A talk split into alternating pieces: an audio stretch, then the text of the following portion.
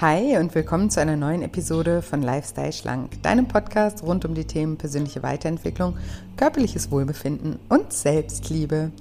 Ich bin Julia und heute möchte ich mit dir gemeinsam herausfinden, welcher Persönlichkeitstyp du bist.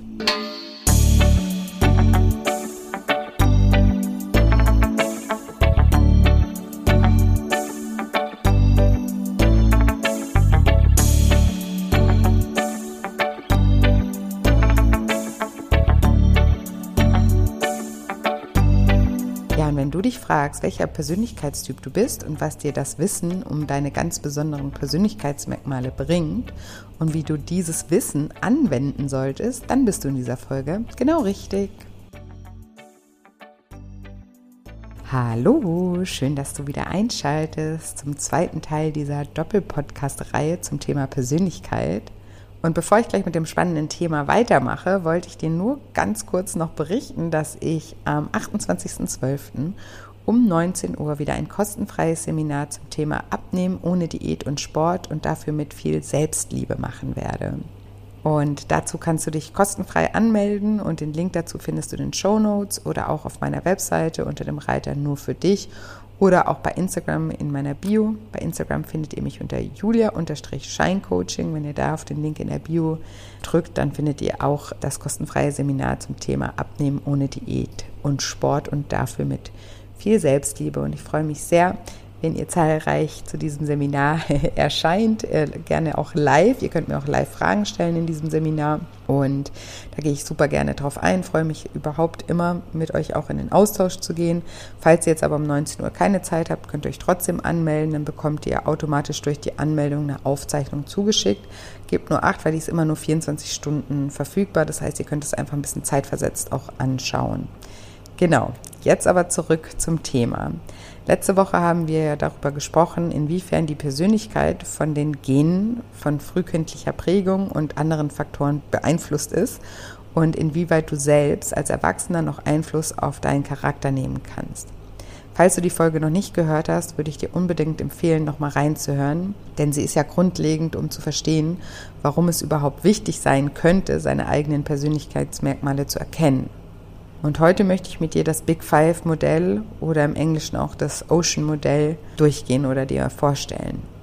Es ist das bekannteste Modell, das es in der Persönlichkeitspsychologie gibt. Es besteht auf fünf Persönlichkeitsmerkmalen und wenn man diese versteht, kann man sich selbst besser verstehen und darauf basierend auch sein Verhalten anpassen. Die fünf Faktoren, die eben im Englischen Ocean genannt werden, bestehen aus Offenheit für Erfahrung, Gewissenhaftigkeit, Extraversion, Verträglichkeit und Neurotizismus. Und ihr könnt euch das Ganze so vorstellen, also der Begriff Persönlichkeit, der wird ja sehr häufig genutzt. In der Psychologie sprechen wir von Persönlichkeit als Gesamtheit des Erlebens und des Verhaltens eines Menschen, welches ihn von anderen Menschen unterscheidet.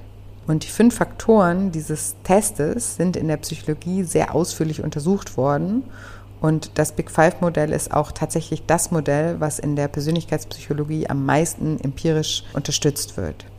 Psychologen nutzen das Big Five-Modell, um einen Charakter zu beschreiben. Dem Modell nach lässt sich jede Persönlichkeit nach fünf Faktoren einordnen, und zwar auf einer Skala von schwach ausgeprägt bis stark ausgeprägt. So finden sich manche von uns im Punkt Offenheit zum Beispiel auf einer Skala sehr hoch angesiedelt und andere in der Mitte und wieder andere weit unten. Aus diesen verschiedenen Ausprägungen, Skalen, ergibt sich dann das individuelle Persönlichkeitsprofil. Nach dem Big Five-Modell existiert jeder dieser fünf Grundfaktoren unabhängig von den anderen und ist je nach Charakter mal mehr, mal weniger stark ausgebildet. Und wie ich schon in der ersten Folge mehrfach erwähnt habe und auch erklärt habe, ist keine Ausprägung besser oder schlechter als die andere. Es geht nicht darum, irgendwo möglichst hoch zu scoren und dann ist das gut oder schlecht. Nein, bei diesem Test geht es darum, dass du ein besseres Verständnis darüber bekommst, wie du bist, was deine Stärken und Schwächen sind und vor allem, dass du auf Ideen kommst, was du verändern kannst in deinem Leben, damit deine Stärken mehr zum Einsatz kommen. Es geht nicht darum, dich zu verändern. Es geht nicht darum, dich zu verändern. Denn du bist gut genauso, wie du bist und du bist auch gewollt genauso, wie du bist. Es geht eher darum zu schauen, wie du oder ob du Bereiche in deinem Leben verändern kannst, damit du dein Potenzial auch entfalten kannst. Ich hatte ja in der letzten Folge das Beispiel gemacht, wenn eine Person mit stark ausgeprägter Offenheit und Extraversion in einer Steuerkanzlei landet, wird sie sehr wahrscheinlich nicht ihre Erfüllung dort finden und sehr wahrscheinlich auch nicht die Beste in ihrem Job sein. Wenn diese Person jedoch einen Job ausführen würde, in dem genau diese Offenheit und Extraversion gefragt wäre, sähe ihr Leben komplett anders aus. Und ich werde dir jetzt gleich die fünf Faktoren des Big Five vorstellen und habe gleichzeitig ein PDF für dich zur Verfügung gestellt, das du dir downloaden kannst und du kannst während dem Hören der Folge dich zu jedem Punkt selbst einschätzen. Dabei bewertest du, wie ausgeprägt die Faktoren bei dir sind mit einer Skala von 1 bis 10. 1 ist schwach, 10 ist sehr ausgeprägt. Und gerne kannst du auch mal einen Menschen, der dir nahesteht und der dir wohlgesonnen ist, das PDF für dich ausfüllen lassen und du fühlst es dann für ihn oder sie aus. So bekommt man mal ein Gefühl für die Außenwahrnehmung. Und auch das, ohne sie als richtig oder falsch zu bewerten. Denn wie das Wort schon sagt, es handelt sich lediglich um eine Wahrnehmung und dieses immer subjektiv. Aber es kann trotzdem sehr interessant sein und kann auch tolle, tiefgründige Gespräche anregen. Das nur als Idee. Und außerdem bewertest du, inwiefern du diese Ausprägung in deinem Beruf, deiner Beziehung, deinen Freundschaften und Hobbys leben kannst. Am Ende solltest du eine Idee darüber bekommen, wo vielleicht der ein oder andere Veränderungsbedarf liegt. Denn du kannst das eben ja auch so sehen, dass die individuelle Ausprägung dieser fünf Faktoren ja auch einfach deine Bedürfnisse widerspiegeln. Wenn du zum Beispiel eine hohe Ausprägung in Extraversion hast, dann ist das vielleicht auch eben ein Bedürfnis von dir, viel unter Menschen zu sein, weil es dir eben Energie gibt. Eine niedrige Ausprägung würde dir zeigen, dass es dein Bedürfnis ist, viel Zeit mit dir selbst zu verbringen und dass du in der Ruhe Energie tankst. Also ist das Wissen um deine Ausprägung in den fünf Bereichen auch gleichzeitig das Wissen um deine eigenen Bedürfnisse. Das ist auch ganz wichtig nochmal zu verstehen. Also falls du das PDF noch nicht gedownloadet hast, dann empfehle ich dir das jetzt zu tun. Du findest das PDF auf meiner Homepage auf shinecoaching.de unter dem Reiter nur für dich oder in, einfach über den Link in den Show Notes. Und natürlich kannst du dir auch erstmal alles in Ruhe anhören und später nochmal in Ruhe das PDF zur Hand nehmen. Also wenn du jetzt gerade zum Beispiel spazieren bist oder Auto fährst, kannst du trotzdem gerne weiter zuhören. Also ich stelle dir jetzt die fünf Faktoren vor und du kannst dir das so vorstellen, dass jeder dieser fünf Faktoren immer nochmal in zwei Teile aufgeteilt ist. Und ich nenne dir dann immer diese Teile und sage dir, wie es aussehen würde, wenn du in diesen Teilen eine starke und eine schwache Ausprägung hast. Also falls du das PDF schon zur Hand hast, dann drückst du am besten immer kurz Stopp, nachdem ich dir einen Teil vorgestellt habe und reflektierst kurz, ganz spontan und schreibst eine Zahl dazu aus. Also wirklich auf einer Skala von 1 bis 10 zum jeweiligen Punkt. Also überdenk das bloß nicht, sondern hör da einfach auf dein Bauchgefühl. Okay, also wir fangen an mit dem Punkt Openness, also Offenheit für Erfahrungen. Offenheit spiegelt das generelle Interesse wider, sich neuem und abwechslungsreichen Dingen zu widmen. Also die Dimension ist Offenheit und wird hier in dem Ocean-Modell unterteilt in Erleben und Intellekt. Und zunächst schauen wir uns die Dimension Erleben an. Fangen wir mit der starken Ausprägung an. Also starke Ausprägung im Erleben. Erleben bedeutet die Fähigkeit und das Bedürfnis, intensive Erfahrungen in der Außenwelt zu machen. Menschen mit hohem Ausprägung von Erleben sind häufig, nicht immer, kreativ, künstlerisch begabt, literarisch, musikalisch, auf Abwechslungsreichtum und Spontanität bedacht. ich habe euch ja in der letzten Folge von meinen Freunden erzählt und die würden hier auf jeden Fall eine starke Ausprägung haben.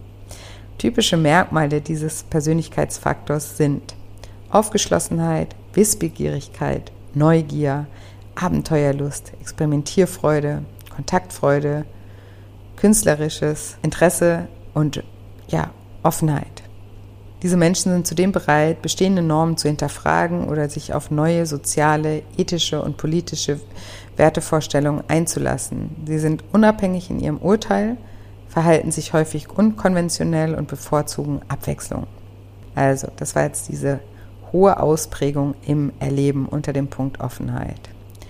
Jetzt kommen wir zu einer niedrigen Ausprägung im Erleben.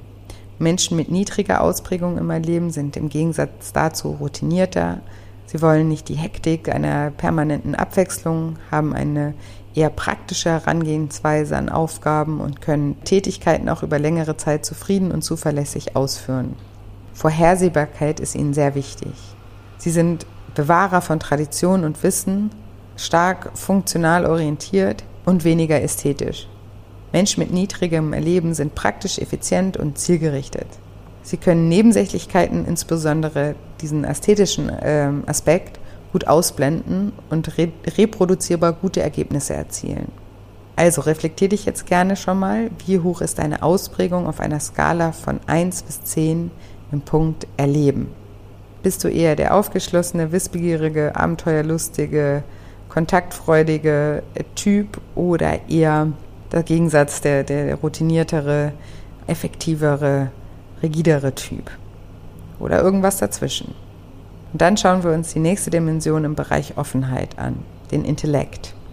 Intellekt ist nicht zu verwechseln mit Intelligenz. Intelligenz könnte man als Lösungsgeschwindigkeit des Gehirns bezeichnen.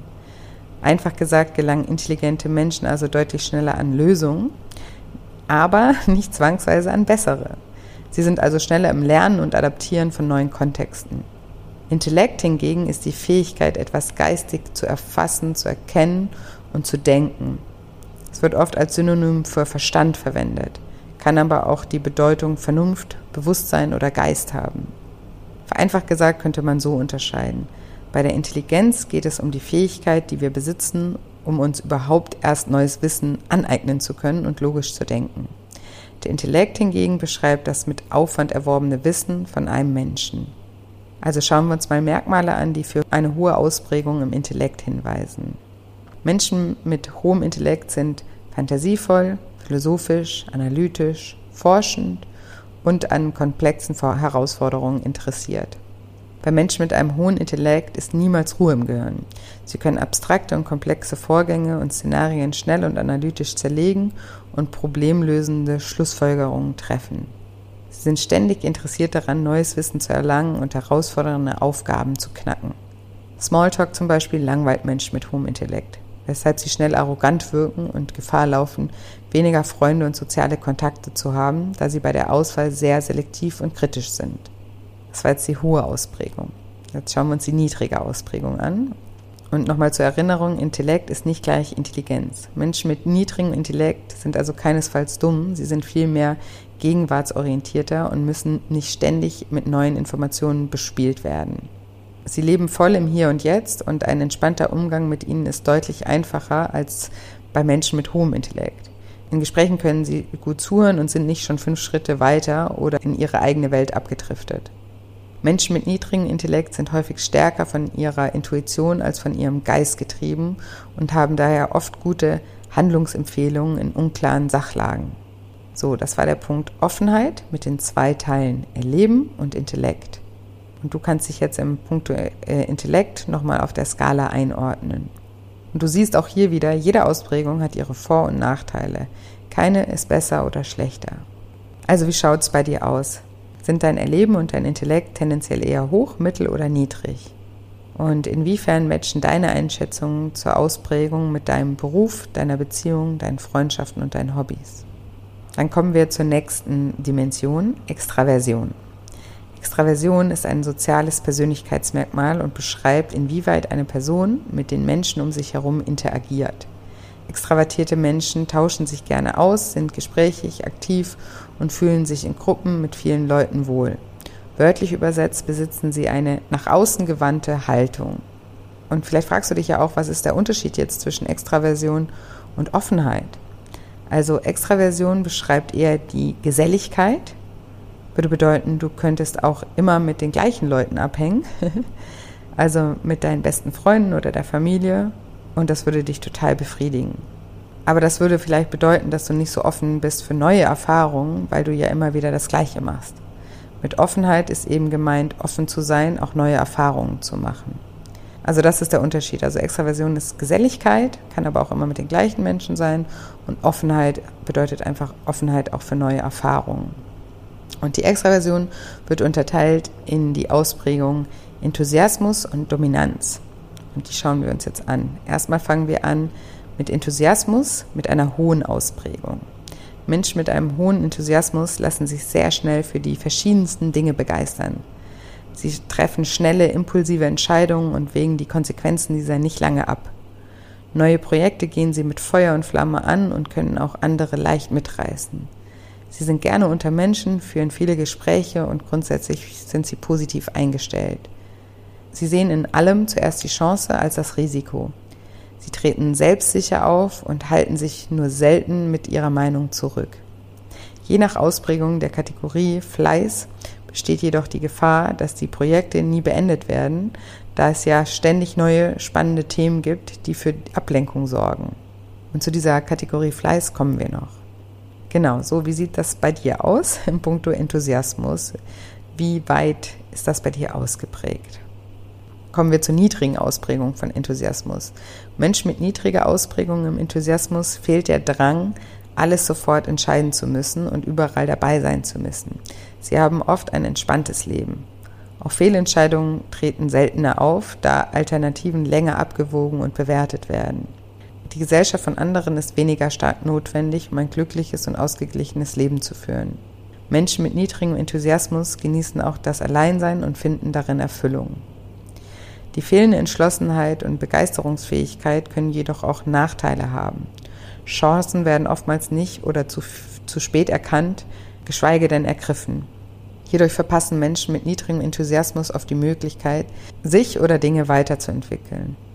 So, jetzt kannst du dich schon mal einschätzen, wie deine Ausprägung im Bereich Extraversion bezogen auf den Enthusiasmus ist. Stark, mittel oder niedrig. Dann kommen wir zum zweiten Teil von der Extraversion, der Dominanz, und starten wieder mit, einem, mit einer hohen Ausprägung.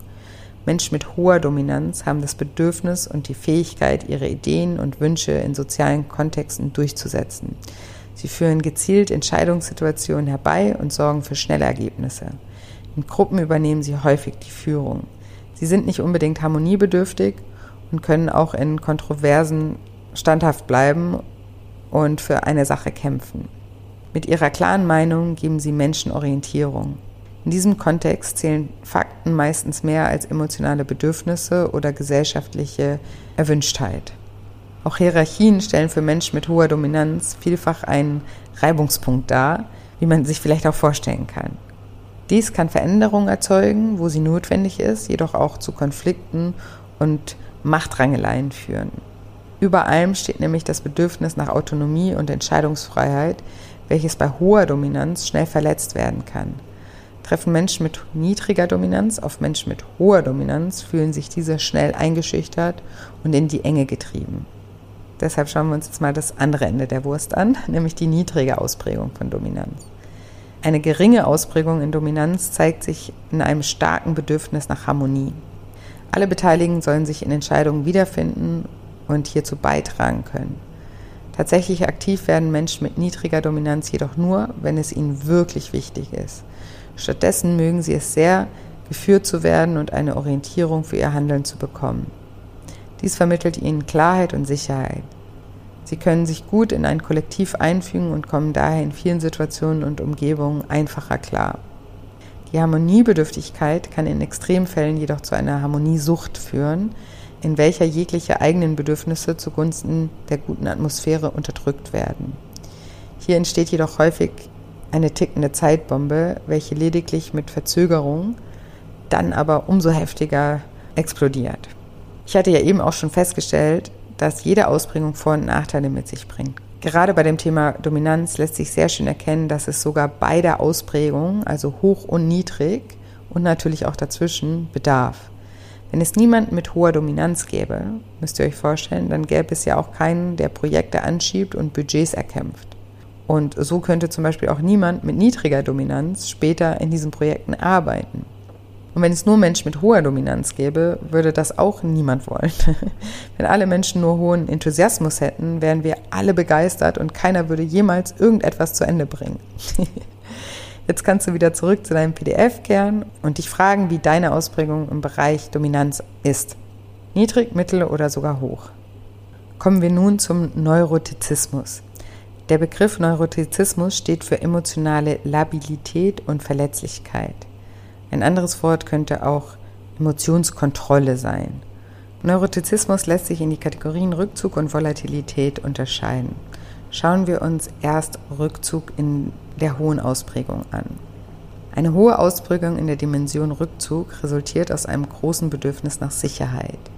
Das permanente Anzweifeln der Sicherheit sorgt dafür, dass Menschen mit dieser Ausprägung schneller negative Gefühle wie Trauer, Angst, Unsicherheit, Zweifel oder Verlegenheit empfinden. Diese Gefühle halten dann auch verhältnismäßig lange an und können in Extremfällen bis hin zu depressiven Neigungen reichen. Im Grundtenor schützt diese Ausbringung uns jedoch davor, unnötige Risiken einzugehen, welche später unter Umständen bereut werden würden. Schauen wir uns jetzt die niedrige Ausprägung an. Niedriger Rückzug ist verbunden mit dem Bedarf an aufregenden und herausfordernden Momenten, die oft auch mit dem Einhergehen von Risiken verbunden ist. Menschen mit dieser Ausprägung verspüren seltene Angst und können, wenn sie diese spüren, kontrollierter damit umgehen. Sie können daher auch in Momenten, in denen sie Respekt oder Angst wahrnehmen, ihre Handlungen durchziehen und zögern nicht, aktiv auf Probleme zuzugehen. Und diese Menschen neigen auch weniger zu Selbstzweifeln. Die extreme Risikobereitschaft führt jedoch dazu, dass sie auch öfter mal blauäugig und unbedacht handeln. Damit bringen Menschen mit niedrigem Rückzug nicht nur sich selbst, sondern teilweise auch andere Menschen in Gefahr. Schauen wir uns nun die Volatilität an, in der hohen Ausprägung. Sie könnte auch als emotionale Instabilität beschrieben werden. Hohe Volatilität führt dazu, dass Emotionen schnell kippen und nach außen entladen werden. Schon geringe Stressreize können impulsive, verärgerte und grüblerische Ausbrüche nach sich ziehen. Diese Personen haben Mühe damit klar zu denken und Stress zu bewältigen. Auf der anderen Seite können sie sich gut in andere Menschen hineinversetzen, was zum Beispiel auch im Beruf eines Coaches vom Vorteil sind. Schauen wir uns die niedrige Ausprägung an. Menschen mit niedriger Volatilität pflegen einen deutlich pragmatischeren und sachlicheren Umgang mit Frustrationsmomenten. Sie sind emotional stabil und resilient. Stress empfinden sie deutlich seltener und wenn, bringt dieser sie nicht wesentlich aus der Ruhe. Sie verlieren daher selten die Fassung und können auch bei Angriffen angemessen mit der Situation umgehen. Es besteht jedoch die Gefahr, dass die Situationen, die sie ernst nehmen sollten, viel zu spät erkennen und die notwendigen Konsequenzen zu spät oder nie gezogen werden. Auch fehlt es hier oft an der Gabe, sich in andere hineinzuversetzen. Auf den ersten Blick erscheint Neurotizismus dir jetzt vielleicht wie etwas Negatives generell. Jedoch hat auch hier wieder alles je nach Ausprägung seine Vor- und Nachteile. Der hohen psychischen Stabilität bei niedriger Ausprägung steht die Alarmanlage und starke Sicherheitsorientierung hoher Ausprägung gegenüber.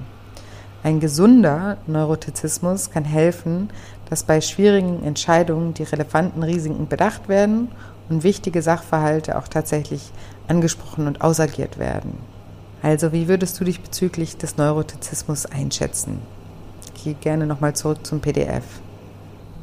Kommen wir dann zu Agreeableness oder eben auf Deutsch auch Verträglichkeit. Die Verträglichkeit beschreibt das Maß des Verständnisses und Mitgefühl für andere Menschen und Regeln. Es lässt sich unterteilen in Empathie und Politeness, was so viel wie Freundlichkeit oder Höflichkeit bedeutet. Man könnte also auch sagen, Verträglichkeit beschreibt den Umgang mit anderen Menschen.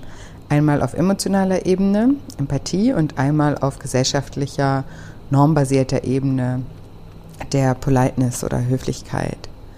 Schauen wir uns zunächst die Dimension Empathie an, und zwar wieder, wir fangen wieder mit der hohen Ausprägung an. Menschen mit hoher Empathie haben ein wahres Gespür für die Bedürfnisse und Empfindungen anderer. Sie merken sofort, wenn etwas bei anderen oder innerhalb einer Gruppe nicht stimmt. Sie sind eher bei anderen als bei sich. Überdies sind sie auch stets gewillt, eigene Bedürfnisse für das Wohl des anderen oder der anderen hinten anzustellen. Man beschreibt sie als warmherzig und einfühlsam. Da sie sehr harmoniebedürftig sind, besteht jedoch auch die Gefahr, dass ihre hilfsbereite Art zum einen ausgenutzt wird und zum anderen, dass sie ihre eigenen Bedürfnisse nicht wahrnehmen und damit auch unauthentisch leben. Am Ende derselben Wurst mal wieder steht die niedrige Ausprägung, niedrige Ausprägung der Empathie. Der Fokus von Menschen mit niedriger Empathie ist eher bei sich als bei anderen. Sie müssen es nicht ständig allen recht machen und können auch mit weniger Harmonie gut leben. Sie geben im positiven Sinne gut Acht auf sich und haben daher genug Power für Hilfe in wirklich entscheidenden Momenten. Sie helfen anderen eher aus faktenbasierten Gründen und belasten sich weniger mit ihren Emotionen. Sie können gut für sich einstehen und trauen sich auch auf unangenehme Dinge aufmerksam zu machen und diese auch anzusprechen. Ist für sie keine objektive Hilfsbereitschaft notwendig, besteht die Gefahr, dass sie als kaltherzig und abweisend wahrgenommen werden. Dann schauen wir uns den Teil Höflichkeit oder ja eben auch Politeness an. Polite Persönlichkeiten haben eine große Freude am Aufstellen und Befolgen von Regeln. In diesem Kontext sind nicht nur Gesetze von Bedeutung, sondern auch alle sonstigen gesellschaftlichen Regeln und Grundsätze. Typischer Satz von politen Persönlichkeiten, das macht man doch nicht oder was sollen die Leute denken oder das haben wir doch schon immer so gemacht. Diese Menschen scheuen häufig Konflikte und können sich gut in Hierarchien einfügen. Sie befürworten diese sogar. Sie ecken dadurch auch wenig an. Das strenge Festhalten an Regeln sorgt oft jedoch für große Inflexibilität.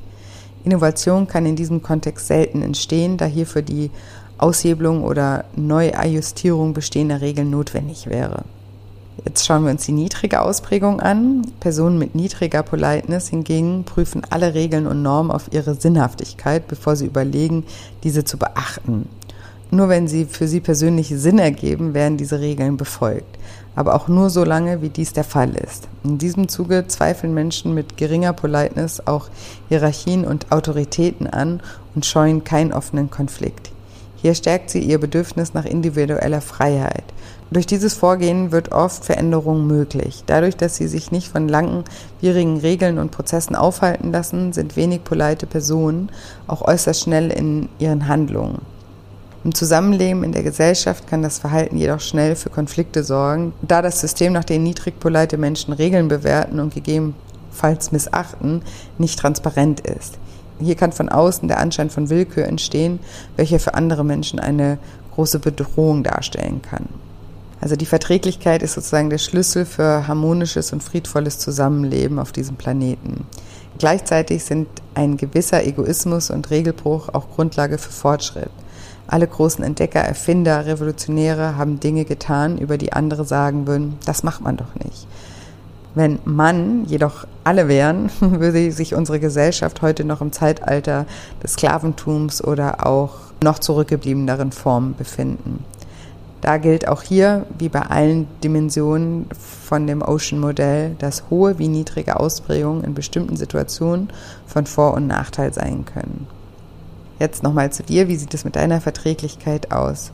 Schätze dich ein und schätze auch, wieder ein, inwieweit diese Ausprägung in deinem Job, deiner Beziehung, deinen Hobbys und deinen Freundschaften gelebt werden kann. Kommen wir zur Gewissenhaftigkeit.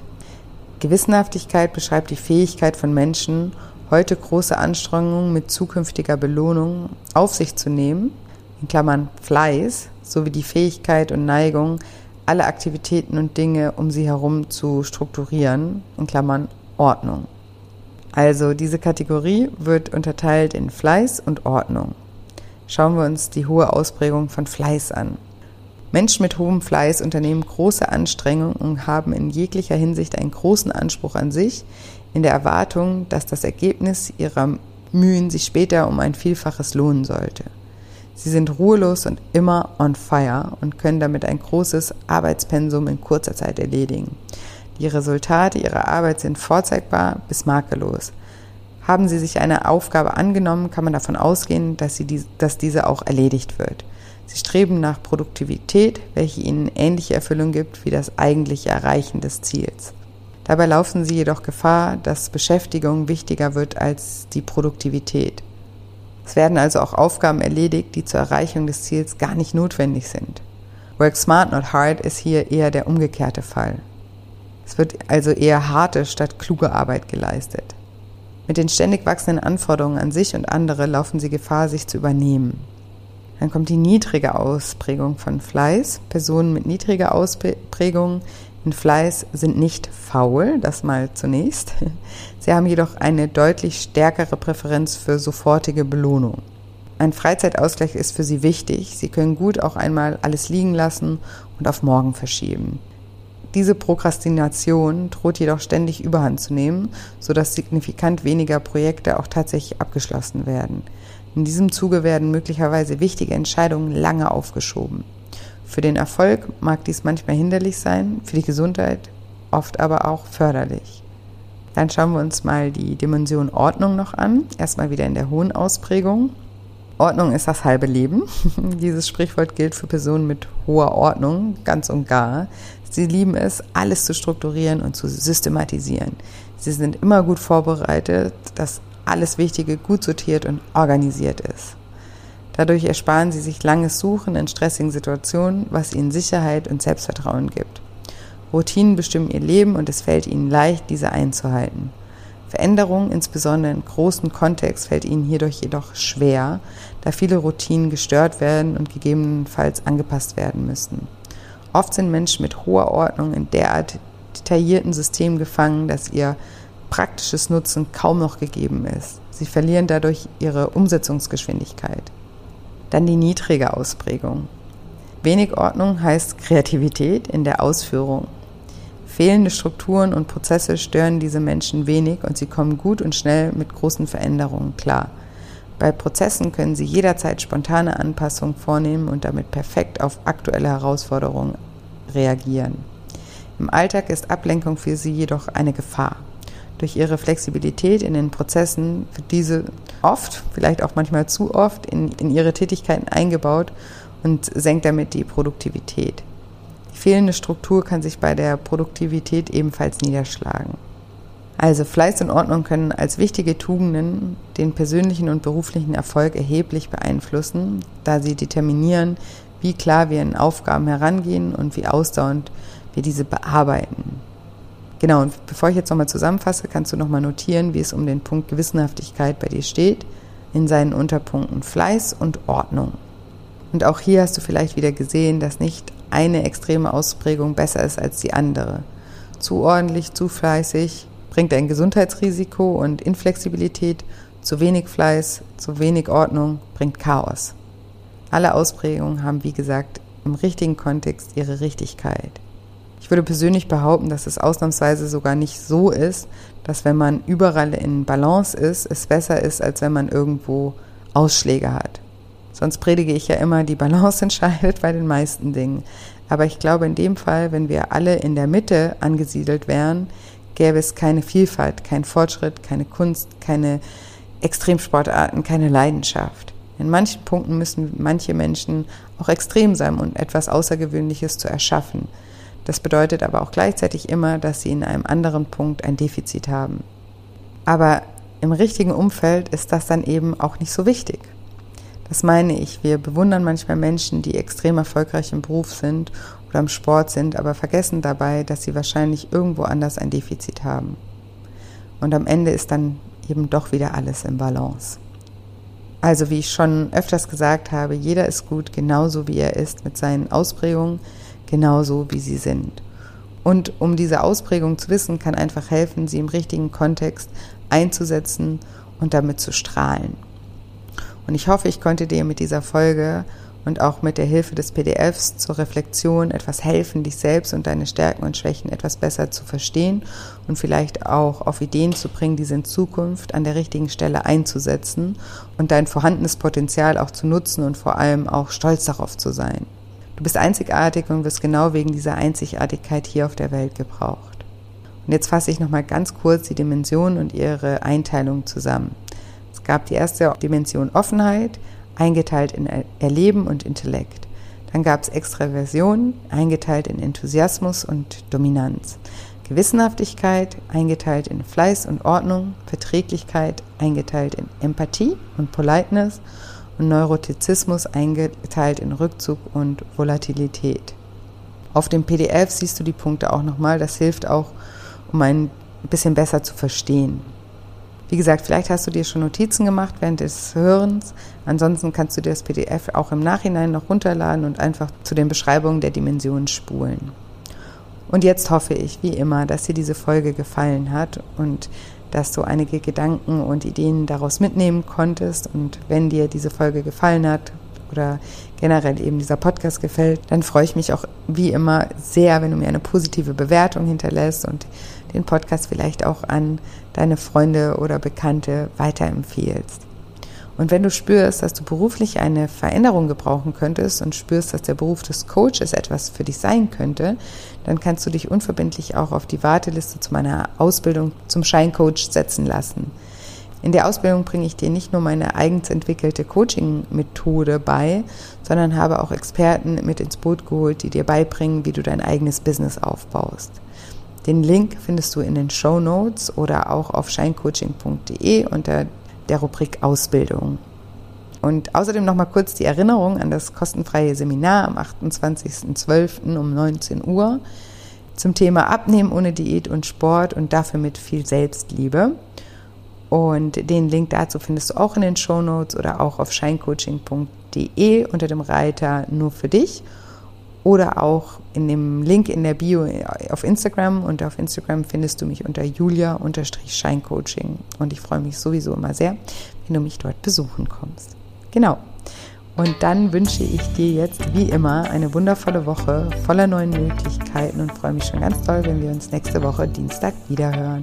Mach's gut, bis bald, deine Julia.